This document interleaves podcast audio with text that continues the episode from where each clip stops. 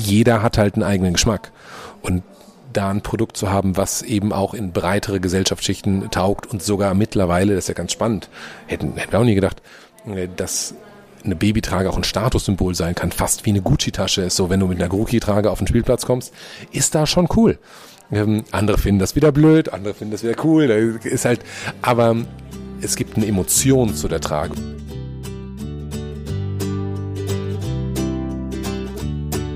Die Tuchtanten.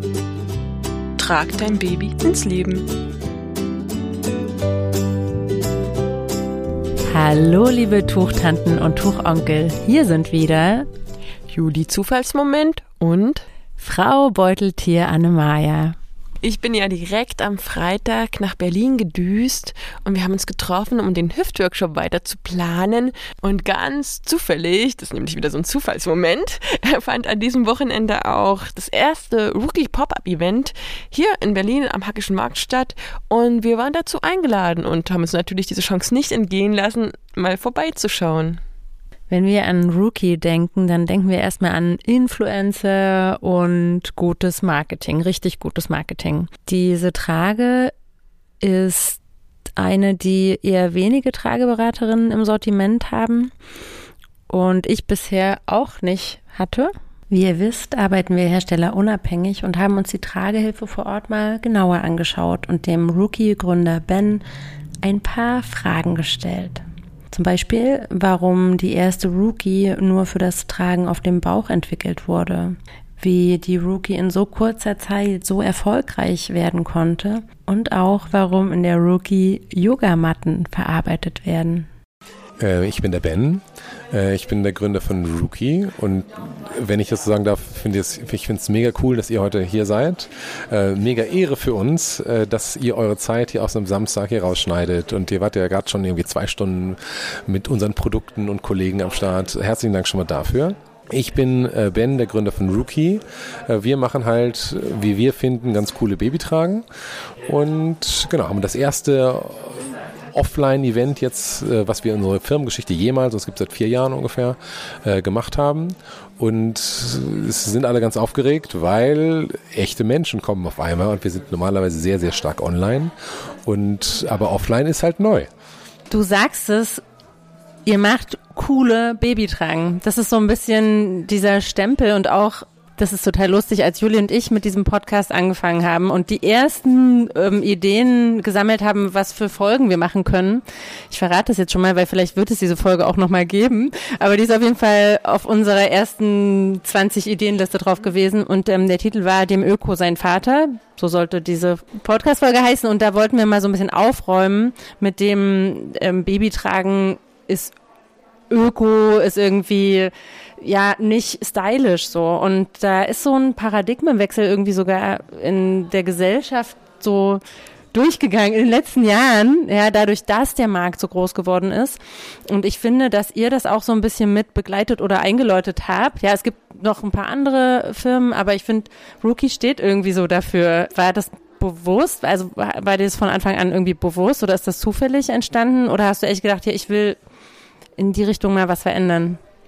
Das war alles genauso geplant, weil wir so mega schlau sind, haben wir das alles genauso executed, wie wir es geplant haben. Äh, natürlich nicht, nein. Wir haben angefangen, eine Babytrage zu konstruieren, so dass sie uns selbst gefällt. Wir haben damals so eine Weltreise gemacht Damals heißt welches Jahr, weil das habe ich online auch nicht gefunden. Ähm, meine zweite Tochter ist 2017 geboren. Ähm, die erste Tochter ist 2016 geboren. Ähm, und 2016 sind wir angefangen, sind dann wieder zurück nach Berlin, zweite Tochter bekommen. Genau, dann mit der Geburt der zweiten Tochter war klar, wir hatten diverse Babytragen ausprobiert. Wir brauchen eine Babytrage, die kompakt ist, klein ist, irgendwie zum Reisen gut ist die alles kann, was wir brauchen, die einfach von Mama auf Papa verstellbar ist, die auf Instagram Fotos cool aussieht. Und ja, das war tatsächlich ein, ein Faktor. Äh, und ich hatte damals, ich hatte halt äh, Badeshorts mit, mehr oder weniger, und drei T-Shirts und Flipflops so ungefähr. Und die sahen auf Instagram jetzt nicht so wahnsinnig cool aus, aber die Babytrage musste zu allem irgendwie passen. Und wir hatten für damals sind vier Leute so 20 Kilo Gepäck. Und da überlegst du dir, wie, was möchtest du mitnehmen? Und wir haben für uns damals keine Trage gefunden, wo wir gesagt haben, okay, nur eine, dann die, sondern okay, wir könnten die zwei oder drei mitnehmen. Und wenn wir nur eine mitnehmen wollen würden, dann müsste die drei andere Features haben und dann müssen wir selbst machen. Und wir haben angefangen damit, was gefällt uns selbst, was wollen wir selbst und haben dann gesagt, hm, das gefällt uns so gut, vielleicht will das ja auch jemand anders. Und tatsächlich wollten es ein paar andere Leute und so sind wir dann so ein bisschen wie die Jungfrau zum Kinde ähm, in diesen Babytragenmarkt gespült worden. Äh, einfach mit einem eigenen Problem angefangen, eine Lösung für uns selbst gemacht. Andere haben gesagt, wäre doch auch cool. Und ja, auf einmal haben wir, um da auf deine Frage zurückzukommen, ich glaube auch diesen Trend vom Öko weg oder in die, in die nicht weg, sondern in die breitere Gesellschaft. Das Babytragen ist ja kein, kein Öko-Ding mehr, sondern Babytragen ist halt so wie ein Kinderwagen. Du brauchst halt einen Kinderwagen und eine Babytrage. Das ist ja mittlerweile völlig klar. Es wird ja heute niemand mehr sagen, was vor zehn Jahren noch durchaus üblich war, sagen, nee, Babytrage ist nichts für mich, weil, ähm, nee, äh, wie sehe ich denn dann aus? So, das ist vorbei. Und das ist halt schon cool, weil ganz andere Gesellschaftsschichten jetzt tragen. Ich meine, da sind wir uns, glaube ich, alle einig, dass Tragen tendenziell was Gutes ist. Je mehr Leute tragen, desto besser. Und jeder hat halt einen eigenen Geschmack. Und da ein Produkt zu haben, was eben auch in breitere Gesellschaftsschichten taugt und sogar mittlerweile, das ist ja ganz spannend, hätten, hätten wir auch nie gedacht, äh, dass eine Babytrage auch ein Statussymbol sein kann, fast wie eine Gucci-Tasche ist. So, wenn du mit einer Gucci-Trage auf den Spielplatz kommst, ist da schon cool. Ähm, andere finden das wieder blöd, andere finden das wieder cool. Da ist halt, aber es gibt eine Emotion zu der Trage und die Emotion ist größer als ich finde die schön und nicht schön, sondern sagt halt was aus. Wie jede Marke, jede gute Marke was aussagt.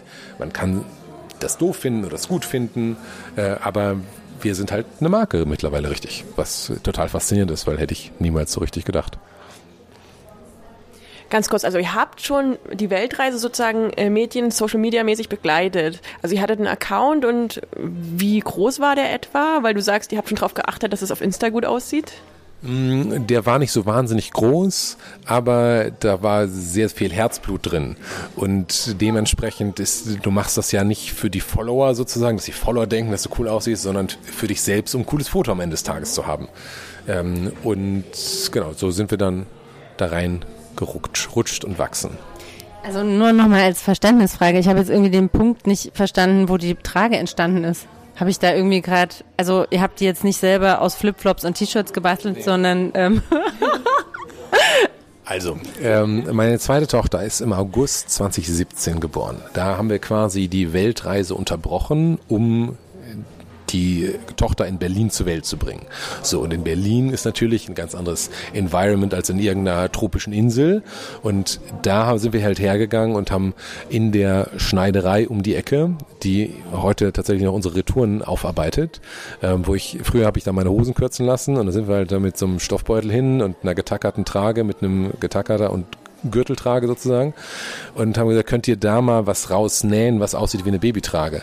Und dann haben die gesagt, wir sind bescheuert, äh, was uns denn einfallen würde und aber dann haben die das gemacht, weil wir hatten null textiles Know-how, noch nie eine Nähmaschine benutzt, überhaupt keine Ahnung. Und so war die, der erste Prototyp war tatsächlich mit Tackernadeln und einem Gürtel von mir.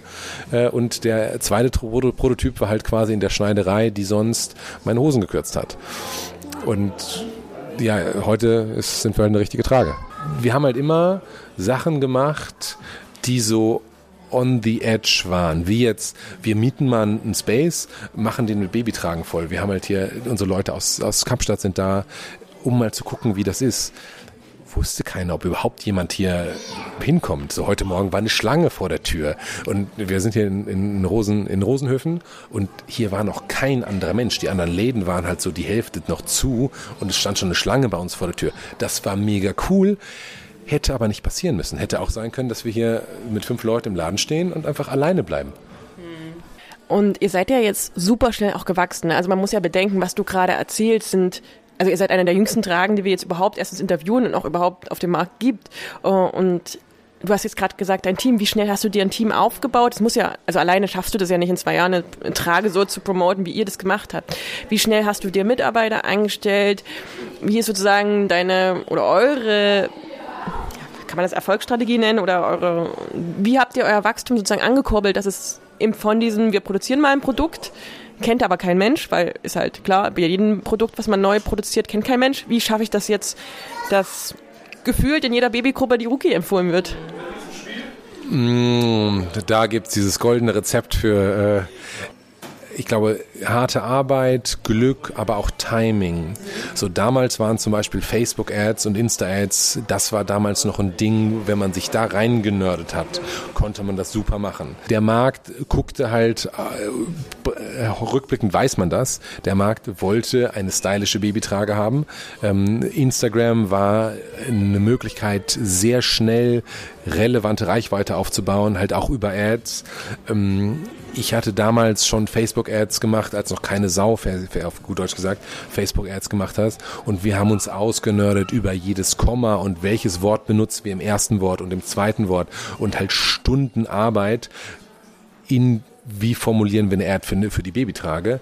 Wir haben in Kapstadt damals gewohnt und in Kapstadt eben am Strand geshootet. Dementsprechend, wir mussten halt nur vor die Tür fallen, hatten das beste Set der Welt, hatten super hochwertiges Bildmaterial, was ein ganz anderes Bildmaterial ist, als wenn du halt in Köln an der Straße was shootest für 30.000 Euro.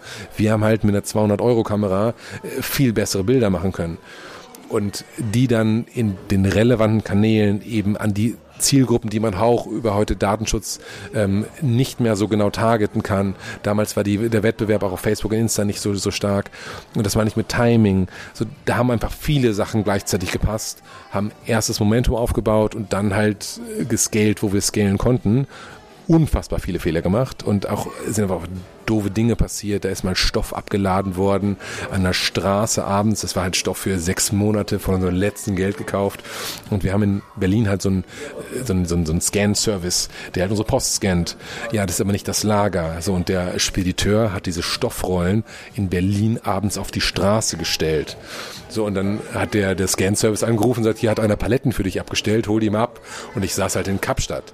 Und ich sage, okay, ihr müsst sie von der Straße holen und die müssen jetzt irgendwie, ähm, die dürfen A nicht nass werden, die darf auch keiner klauen, weil wenn die, die Stoffe weg sind, dann sind wir weg. So, dann haben wir keine Ware mehr, unser Geld ist weg, Problem. Aber ich versucht, halt abends Taxiunternehmer zu beauftragen, diese Stoffe zu bewachen. Und ja, ja, weil du kannst ja, das war halt Stoff für damals, keine Ahnung, 20, 25.000 Euro und das war alles Geld, was wir hatten. So, und wenn der weg gewesen wäre oder nass geworden wäre und dann geschimmelt wäre, Produktionszeiten waren halt ungefähr drei bis sechs Monate. So, du hast aber die Payroll, du hast Mieten, du brauchst halt selbst ein bisschen was zum Leben und musst neue Stoffe kaufen, kannst ein halbes Jahr nichts produzieren, kannst nichts verkaufen, Story over. Ne? Und das kann halt denkst an nichts Böses, kriegst einen Anruf, ja, die Rollen sind hier. So, und äh, es ging aber auch, man konnte irgendwie mit einem Palettenwagen da nicht drauf, weil das irgendwie eine Kopfsteinpflaster war und der hatte, es war mega komplex, aber so ein, auf einmal ist das Problem da, du musst es jetzt lösen und wenn es nicht löst, bist du tot. So, Problem. So, und das gab es halt hunderte von Malen wir haben ja jetzt so ein bisschen rumprobiert, die zwei verschiedenen Arten kennengelernt, die ihr jetzt entwickelt habt. Also das heißt, ihr hattet so diesen, diesen ersten äh, Typen, der dann auch ähm, mit dem ihr die ganzen äh, ersten Shootings und sowas gemacht habt. Ich erinnere mich tatsächlich auch an eine Frau mit Hut, die in so einem Feld sitzt. So, so ganz äh, romantisch mit so einer hellen Rookie-Trage und so, also diese Leichtigkeit, ne, die wir damit auch äh, so gleich fühlen, ähm, die das Babytragen einem gibt. Und jetzt ist also noch eine zweite dazu gekommen. Erklär mal, wie, wie ist das so entstanden, dass ihr auch so gedacht habt, okay, wir brauchen da noch ein bisschen mehr Diversität ähm, in unserem Sortiment? Also wir haben angefangen mit der Premium und haben gesagt, wir wollen eine gute Trage machen, die zum Vorne tragen. Und für uns substanzielles Kriterium war, das muss einfach zu benutzen sein, das muss gut aussehen und vor allem darf das dem Träger keine Rückenschmerzen machen. So, und das hatten wir halt ganz oft und sie musste halt klein sein, das, das war sowieso schon gegeben. Und ähm, dann haben wir halt diese, die, wir haben versucht, eine Trage zu machen, die man vorn und hinten machen kann. Aber für uns war es so, dass wenn sich die Träger auf einem Rücken kreuzen, ist das Gewicht bestmöglich verteilt und dementsprechend hast du den wenigsten Rückenprobleme. Dann haben wir das versucht, halt ein Modell zu bauen, wo man was gut aussieht und was quasi X, also kreuzende und H-Gurte hat. Und haben das nicht geschafft, das vernünftig zu machen, weil entweder sah das doof aus oder es war unbequem und haben gesagt, okay, wenn wir eine Trage bauen, wenn, wenn wir uns für einen entscheiden müssten, dann wäre es X mit gekreuzten Trägern und haben die in Mark gegeben. Es gab die damals nur in einer Farbe, gab die nur in Grau. So. Äh, dann kamen halt einzelne Farben dazu, äh, beige und äh, altrosa. Nude Rose, äh, glaube ich, hieß sie damals. Ähm, und die häufigste Frage, die wir bekommen haben, kann man die Roki auch auf den Rücken tragen? Und dann haben wir gesagt, äh, also es ist schon irgendwie möglich, aber wir haben es nicht dafür gemacht, weil dann wirft die halt Falten und die Strägert stehen ein bisschen ab und es sieht halt nicht so aus, wie wir erwarten würden von uns, dass eine Trage aussieht. Äh, dann haben wir halt die Revolution gebaut mit Fokus auf Haargurte, ähm, dementsprechend vorn und hinten variabler einzusetzen mit dem rausnehmbaren Gurt, dass man das halt als Umbuino tragen kann und haben da gesagt, ey, die muss noch irgendwie designmäßig nochmal exklusiver und haben dieses vegane Apfelleder da drauf gezogen. Und die damals, wir hatten die in, die hatten wir in beige, braun und grau-schwarz, glaube ich, waren die ersten Farben. Ja, und das sah halt fantastisch aus, ne? So afrikanische Sonne, die hat ja immer noch einen Rotstich, die geht gerade unter auf so einem Berg, war mega. Alle wollten diese Trage haben. Damals waren Lieferzeiten von uns so fünf bis acht Wochen und wir konnten halt nur in ganz kleinen Batches produzieren. Und das ist tendenziell jetzt alles irgendwie gelöst sozusagen. Und wir haben, eine, ich glaube, ich weiß gar nicht, wie das bei anderen, wir beschäftigen uns relativ wenig mit anderen Babytragen, aber wir haben zum Beispiel haben zwei Vollzeit-Modedesigner, die nichts anderes machen, als unsere Tragen besser zu machen. Und halt hier nochmal ein Zentimeter, da nochmal ein Zentimeter. Ich weiß nicht, ob es überhaupt jemanden im Markt gibt, der so viel Manpower auf diesem Thema hat. Und halt nicht jemand, der Teilzeit das macht, jemand Freelance oder jemand, der, keine Ahnung, wie ich jetzt einen BWL-Hintergrund hat und sage, ich sage euch mal, wie man Textil macht. So, das sind halt Textildesigner, Textiltechniker, die den ganzen Tag das machen, was schon irgendwie ganz, ähm, finde ich, also immer wenn ich ins Büro komme, finde ich das merkwürdig, weil das vor fünf Jahren gab es uns einfach noch nicht. Und aber heute höre ich in der einen Gruppe sprechen die über, wie können wir den Schnitt ändern. In der nächsten Gruppe äh, wird darüber gesprochen, wo shooten wir und wie kriegen wir, keine Ahnung, die Beleuchtung in der Küche cool, dass die trage. Ne? Und es hat so eine Eigendynamik entwickelt.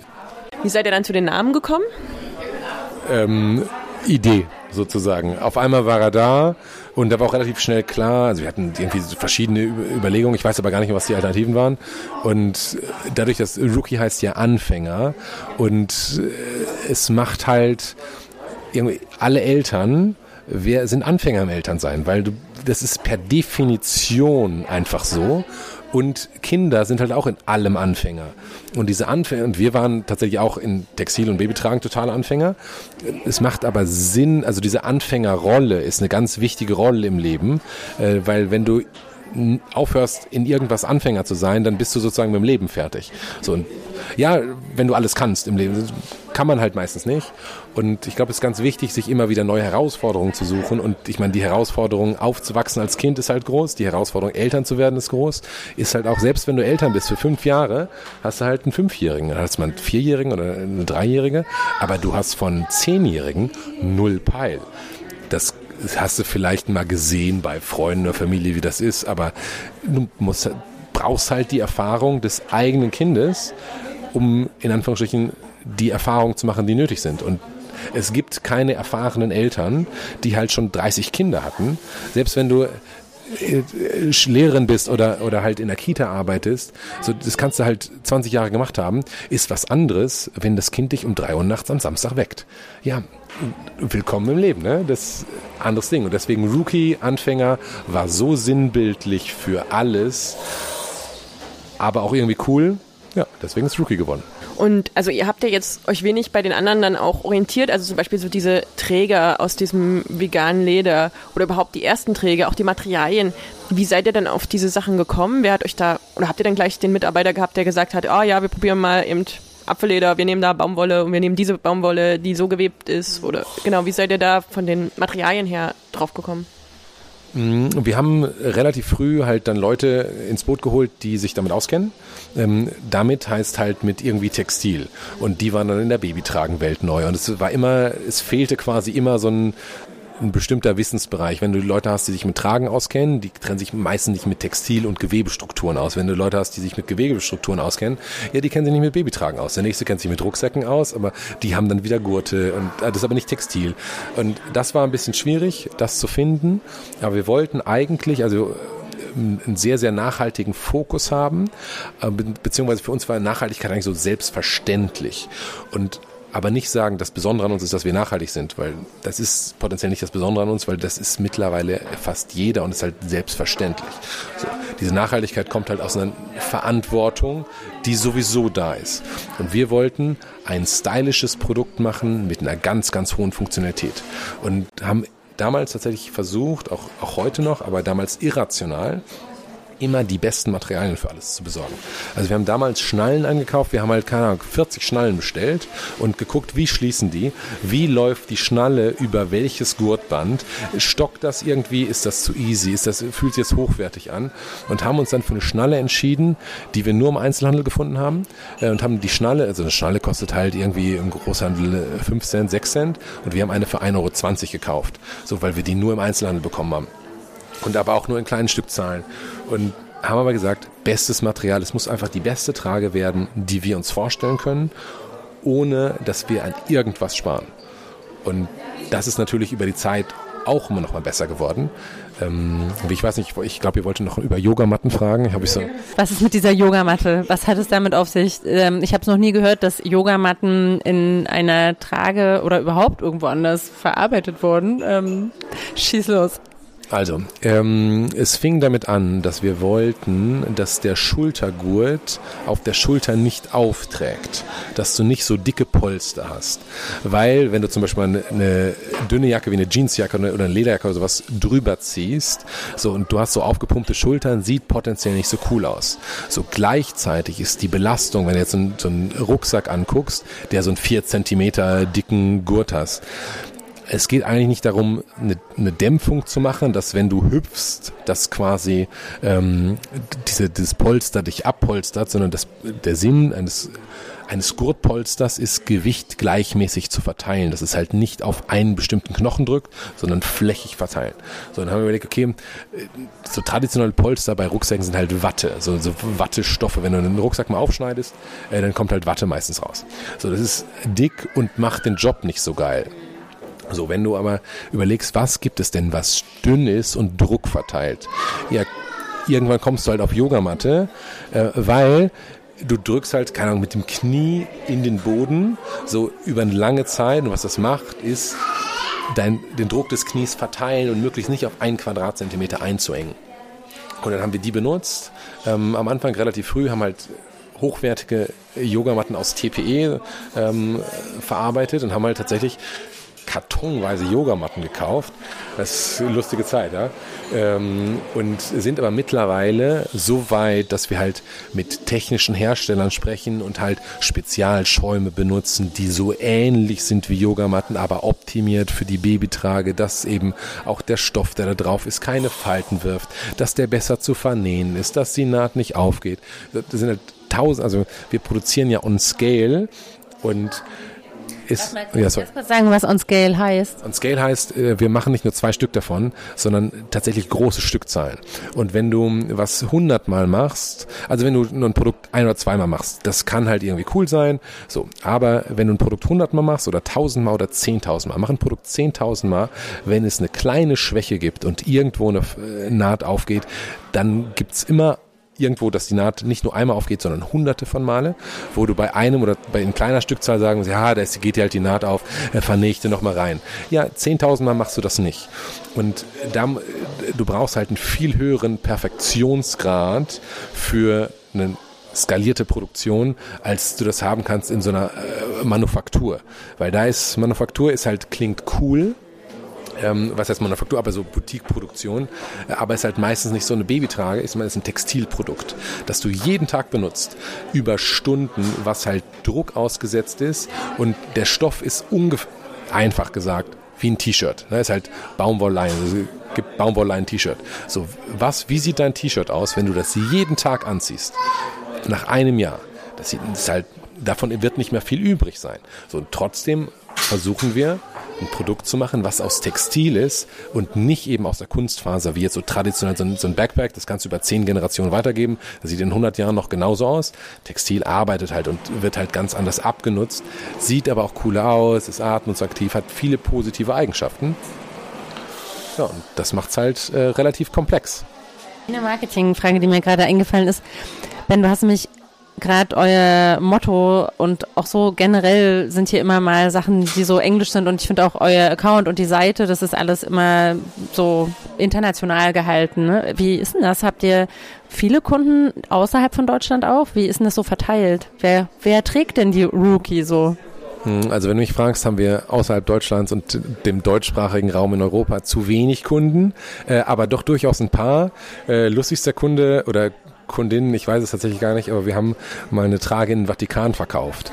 Und das ist, es steht halt im, im, im, Bilanzbericht, ist halt eine, eine Position im Vatikan, das heißt, jeder, der mal diesen Bilanzbericht gelesen hat, äh, ordentlich, der fragt immer nach dieser Vatikantrage.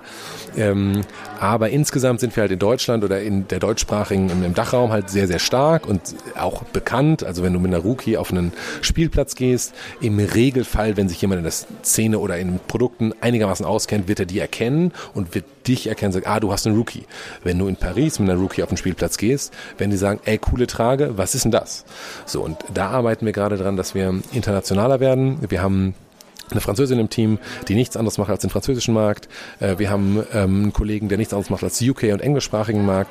Und unser Instagram-Account, wir haben bisher noch einen Instagram-Account für alle Länder und äh, wollen da vermutlich auch so in dieser Strategie weitermachen und haben die Sprache gewechselt. Der Account war früher Deutsch und ist jetzt Englisch geworden, um einfach alle anzusprechen. Wir gehen davon aus, dass die meisten unserer auch deutschen Kunden zumindest Englisch so gut verstehen, dass sie verstehen, was die Botschaft ist. Äh, das muss ja nicht verhandeln verhandlungssicher sein, die müssen ja nicht selbst sprechen und die Seite ist auf Deutsch, die Bedienungsanleitung ist auf Deutsch. Aber wenn wir jetzt so ein Event wie heute machen, sagen wir, oh, we're gonna be opening soon, anstelle wir öffnen gleich. So, dann verstehen es aber auch die Franzosen und die in Südafrika und in der UK und so. Das ist so die Strategie. Die Stilldemenz-Mamas, äh, dass, dass ihr die auch mit abholt. Schön langsam sprechen das Englisch am besten. Und nochmal bezogen auf das Tragen. Also ihr habt jetzt mittlerweile auch zumindest mit der Albina jemanden, der die Trageberaterausbildung gemacht haben. Und ich glaube, es sind auch noch ein paar mehr äh, Mitarbeiter. Auch da entwickelt ihr euch ja weiter. Wie, wie soll das vor... Wie soll das vorwärts gehen äh, im Hinblick auf das Tragen und die Ergonomie und die ganzen Backgrounds zum Tragen? Wir arbeiten mit einer Herrscher von Menschen sozusagen, ähm, die tatsächlich, und das ist ganz spannend, die Kunst ist, all diese Informationen zusammenzutragen und dann eine Entscheidung zu treffen. Was nicht geht, was wir gemerkt haben, ist alle Meinungen zu berücksichtigen, ähm, also schon zu berücksichtigen, aber einzuarbeiten, weil dann gäbe es nur eine Trage. Und äh, potenziell, es gibt ja unzählige Tragehersteller, von denen jeder glaubhaft glaubt, dass er die beste Trage macht. So, warum ist das so? Die sind ja nicht dümmer als wir oder wir sind auch nicht dümmer als, weil, keine Ahnung, ob wir dümmer sind, vielleicht sind wir schon, ähm, weiß man immer nie. Äh, äh, aber also ist ganz schwierig sozusagen zu sagen, mit wem oder nicht mit wem, sondern welches Feedback ist tatsächlich das Feedback, wo die Kundin am Ende des Tages, äh, die schwang, gerade schwanger geworden ist, ich brauche eine coole Babytrage, so ist da, welches Feedback ist da tatsächlich relevant für den Kunden? was häufig oder was, was wir versuchen oder was, was, was wir versucht haben und gescheitert ist, ist, je mehr wir Einfluss auf den Kunden nehmen. Du solltest das so machen. So, es gibt ja auch durchaus Trageformen, die so in der Trageberaterszene, ähm, siehe Front-Facing, einen schwierigen Ruf haben, um das mal ganz diplomatisch zu formulieren. Ähm, wir haben viele Anfragen von Leuten, die sagen, ich will mein Kind vorne tragen. Wir können denen hundertmal sagen, wir halten da wenig von, das ist schwierig. Wir sagen, ist mir egal, ich habe Hangover gesehen, ich will genauso aussehen wie der in Hangover. Ja, und was macht man mit dem? So, dem, man kann dem das ja nicht verbieten und will ich ja auch gar nicht. Jeder ist ja erwachsen und kann sich seine Informationen ziehen und muss das Beste, die beste Entscheidung für sich treffen. Ähm, aber die Vielzahl von Meinungen einfließen zu lassen, sodass wir am Ende des Tages eine Trage haben, die halt stimmig ist und nicht ein Sportwagen mit Offroad-Reifen. Ähm, das ist sozusagen die Schwierigkeit. Das war unser Interview mit dem Rookie-Gründer Ben, den wir auf dem Pop-up-Event in Berlin getroffen haben. Und deshalb ging es da auch im Hintergrund so wild her. Ja, ich muss ja sagen, dass ich Rookie als Firma jetzt echt ein bisschen besser verstehen kann und auch ihren Platz, den sie im Trageuniversum einnehmen, besser einordnen kann. Denn die Zielgruppe, die wahrscheinlich mehrheitlich von Rookie angesprochen wird, würde vielleicht ohne diese Marke gar nicht unbedingt zum Tragen kommen. Und deshalb ist es so wichtig, dass es für wirklich jeden Geschmack und auch jeden Geldbeutel ein passendes Produkt gibt. Und somit trägt die Rookie in jedem Fall dazu bei, dass eben noch mehr Babys getragen werden. So, Juli, jetzt müssen wir uns aber echt mal wieder an den Hüftworkshop setzen, ne? Wollen wir dazu noch ein paar Details verraten? Annemaya, du zeigst ja Schritt für Schritt das Hüftkänguru. Das ist eine der ähm, bequemsten Hüfttrageweisen, wenn man sie richtig macht. Und du hast mir da wirklich so einen Trick gezeigt, seitdem trage ich die überhaupt gerne. Und den verrätst du natürlich auch im Live-Workshop. Juli, und du hast ja rausbekommen, äh, wie du die Rookie, die ja eigentlich nur fürs vor dem Bauchtragen empfohlen wird, super bequem auf die Hüfte bringen kannst. Und dieser Trick klappt natürlich auch mit anderen Full Buckets und das zeigst du ja dann auch ganz genau, Schritt für Schritt. Also es dauert gar nicht mehr lange. Am Donnerstag, am 21.04. um 19.30 Uhr, falls ihr da nicht könnt, ist das übrigens auch kein Problem, denn wir zeichnen den Kurs auf und ihr könnt es dann auch ganz flexibel im Nachhinein noch anschauen. Genau, also merkt euch das Datum, Donnerstag, 21.04. um 19.30 Uhr. Und wenn ihr damit dabei sein wollt, dann könnt ihr euch unter zufallsmoment.de-hüfttrageworkshop, Hüft mit UE, also zufallsmoment.de-hüfttrageworkshop anmelden.